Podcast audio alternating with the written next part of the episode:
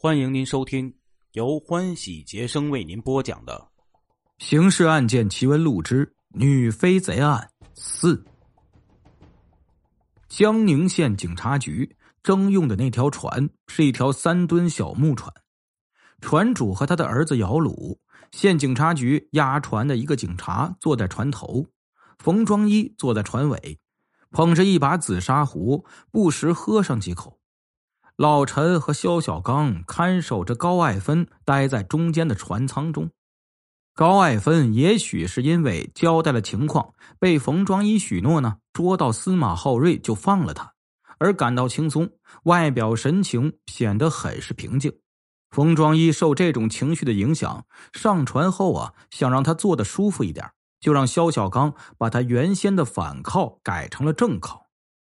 从江宁到南京。像这样的小木船，以当时的河道情况，大约需行一个小时左右。一路上，高爱芬不时的和老陈、肖小刚说话，说他精于烹饪，会烧什么什么菜。以后呢，要请冯队长和二位老总去他浦口家里做客，他下厨烧给他们吃。这样过了半个小时，木船在即将经过一座石桥时，高爱芬突然站了起来。朝前方望着，肖小刚说：“坐下。”哎，高爱芬亮声应道，却仍然站着。老陈问：“你看什么？”那边大树下站着一个男人，像是司马浩瑞。这老陈干了几十年刑事捕探，抓过江洋大盗、杀人犯，从未出过岔子。没料到大江大河走过没事在阴沟里倒翻了船。他一听此言，信以为真，忙着站起来。哪里？在哪里？就在他站起来的一瞬间，说时迟，那时快，高爱芬戴手铐的双手往他右肩一搭一按，大喝一声“起”，整个身子倏地腾空而起，跃在空中，右腿上起一伸，正跨向石桥边沿。眨眼间就上了桥，拔腿就跑。此举大出意外。等三个警察反应过来，木船已驶过了桥洞。冯庄一大叫：“停船！”一边拔出手枪朝天鸣枪：“站住！站住！开枪了！”这时木船靠岸停了下来。冯庄一、肖小刚、老陈三人忙不迭跳上岸去，持枪在手，一边开枪一边追。江宁县警察局的那个警察未带枪，也跟在后边追，不时吆喝着为南京同行助威。那高爱芬虽然戴着手铐，但奔跑速度比四个追捕者中任何一个都快。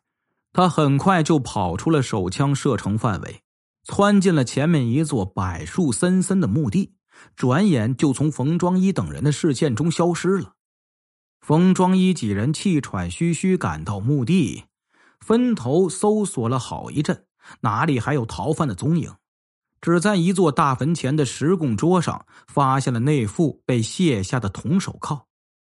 冯庄一三人垂头丧气的回到警察分局，先去局长室向黄迪飞汇报了情况。黄迪飞倒未发火，想了一想说：“逃了就逃了，再想法子抓就是了。”冯庄一回到自己的办公室，立刻招来部下，命令大家分头做如下调查：一、按照逃犯在江宁交代的地址上门查问有无一个叫高爱芬的家庭教师；二、去金陵大学调查有无司马浩瑞其人；三、去中华门内秦淮河北岸贡院街调查有无司马浩瑞其人；四。在长江对岸浦口调查高爱芬以及相似的女人，八名刑警分成四个小组，立刻去上述四处调查。冯庄一又找来了几个老成的刑警，分析案情。由于高爱芬在途中逃脱时亮了一手，使警方不得不对他刮目相看。冯庄一说：“从船舱到石桥的距离大约有七八尺。”他只以手在老陈肩上轻轻一按，借借力，脚上稍稍一蹬，就窜了上去。可见这个女人绝非泛泛之辈。他是会轻功的，而且是高手。老陈说：“手铐是我给他铐上的，铐的算紧的了。但是他逃离木船后，估计不到五分钟就卸了下来。现场又没有开铐的工具，可见得这个女人还会缩骨术，这是国术中的上乘功夫。”冯庄一微叹一口气呀：“哎，算我倒霉，在这个任上碰到了这样一个角色。这个女人是个飞贼。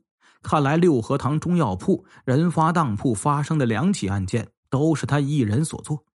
我们有必要串案并侦啊！具体如何运作，待派出去调查的四路人马回来后再做记忆。”次日下午。四路调查结果都汇总到冯庄一的案头，却令刑警队长大觉失望。查无高爱芬、司马浩瑞其人。冯庄一去见分局长黄迪飞，报告了有关情况，提出啊需加强侦缉力量和增加经费，尽快把女飞贼擒获，否则他很有可能再度连续作案，捅出大娄子可不得了。后来看来，这是一个正确的意见，但是当时却未引起黄迪飞的重视。这位分局长听了不以为意，道：“他既然是飞贼，那就不会固定在一处作案，肯定要流窜作案的。鼓楼区已经做过两起案件了，他如果再在南京做，也该挪挪地方了，不会盯着鼓楼区了。”对这两起案件要查，但如果真没法查，那也是无能为力了。哪个警察局都有破不掉的案件，谁也怨不得我们。上司持此观点，冯庄一也就只有服从了。但他心里却总觉得有点忐忑，担心在辖区内再次发生案件，弄点事情出来，吃不了兜着走。四天后。冯庄一的担心不幸变成了事实。鼓楼大中庭附近的金陵富商潘百庭宅邸，青天白日遭到女飞贼的光顾，失窃价值万金的古玩三件和存折一本。潘百庭是民国初期南京最早和外国人做生意的资本家之一。早在一九三一年，他就利用长江水道将中国特产的茶叶、药材。丝绸等运往上海，和停泊在黄浦江上的外轮进行以货易货方式的贸易，换取钟表、百货、西药等外国货运回南京，批量销给商家。潘百庭用这种方式，在十几年内赚取了只有他自己才说得清数目的金钱。至一九二九年，他宣布正式歇业，安度晚年。潘百庭在南京共有三处宅邸，一处在东麒麟门外的汤山，是一所度假别墅；一处在玄武门外的玄武湖畔，还有一处就在鼓楼大中庭附近。后一处是他经常居住的地方。这处宅邸原是清末两江总督张仁俊的一处私宅，后来易过几个主人。潘百庭在一九二七年。以五万六千元大洋买了下来，起名叫廷府，请康有为题了块匾额挂在大门上方。廷府占地一亩多，四周皆是七尺水磨青砖围墙，全府共有三进院落，花厅、暖阁、偏院、跨院，花园一应俱全。潘百庭住在位于东北角的跨院内。那是一座中式三开间的二层小楼，楼下三间，中间是会客厅，东间是书房，西间是给保镖的。楼上三间，东边是卧室，中间是餐室，西边是浴室。女飞贼光顾的就是这座位于跨院内的小楼。这天，潘百庭陪一位以前做生意时结识的德国商人朋友去汤山洗温泉浴。说好在汤山用餐，中午呢不回廷府，他的两个保镖自然跟着去了。这样跨院内就无人了。管家趁此机会安排两个佣人去那里里里外外打扫一遍。那两个佣人忙了一上午，这时已是中午时分，他们便去大灶吃午饭。饭后，两人因担心主人提早返回，忙着赶往跨院，想赶快把院子打扫完。两个佣人走进跨院时，意外发现书房里有一个年轻姑娘。他们暗吃一惊，连忙双双冲进会客厅，将书房门口堵住。定睛一看，那姑娘约莫二十出头，高挑身材，一张瓜子脸，俏丽妩媚，穿一套看上去稍稍显大的黑洋布学生装，足蹬圆口布鞋。佣人进去时，他正在动手往一个兰花布手袋里塞一个长约尺许的纸包。听见脚步声，他往门口一看，一个愣怔，脸上露出几分惊慌的神色。佣人马上喝问：“你什么人啊？到这里来干什么？”对方迅速恢复了镇定，莞尔一笑，道：“我是什么人？你们问你们东家去。”佣人一怔，他们知道潘百庭虽已年近花甲，但却有沾花惹草的嗜好。偶尔把妙龄女郎叫进廷府的事儿，一年中总有好几次。这个姑娘也许是东家新结识的，也说不定。不过东家不在家，她是怎么进来的呢？那个年长些的佣人转了转眼珠子，问道：“你是几时进来的？”“几时进来的？我昨晚就在这里了。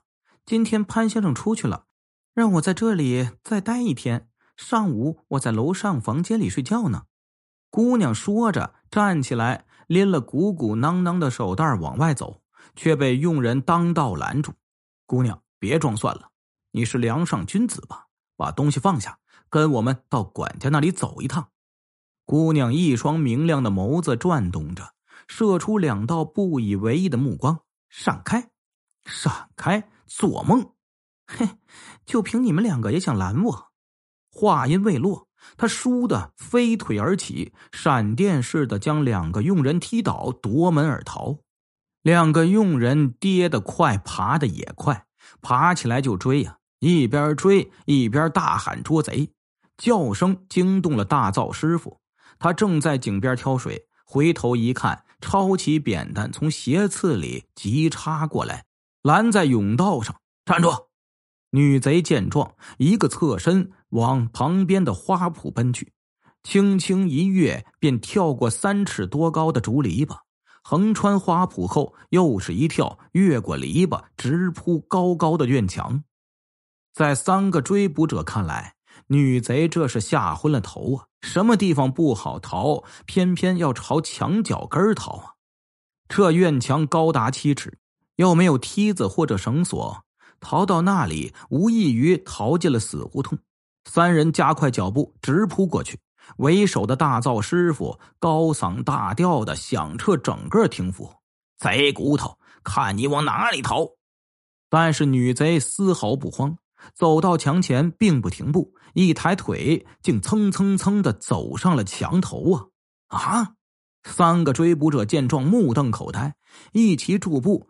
站在离墙十几米处，仰脸望着女贼，头脑里闪现着同一幅虚构的景象。他会不会像说书艺人嘴里的侠客之类的人物那样，一扬手把一只飞镖打过来？女贼毫无惧色的站在墙上，回头望了一眼，跳下了围墙。他落在墙外小巷里时，三人连声音都没听到。这时，廷府全宅已被惊动，潘百庭的几个子女都不在家，只有正房太太潘沈氏和两个亲戚在。女流之辈情急无措，让管家拿主意。管家倒颇有章法，一面叫人守住跨院保护现场，一面叫几个精壮男人啊去外面追捕。这后一条只是为了安慰主人，自然连女飞贼的影子也没看见。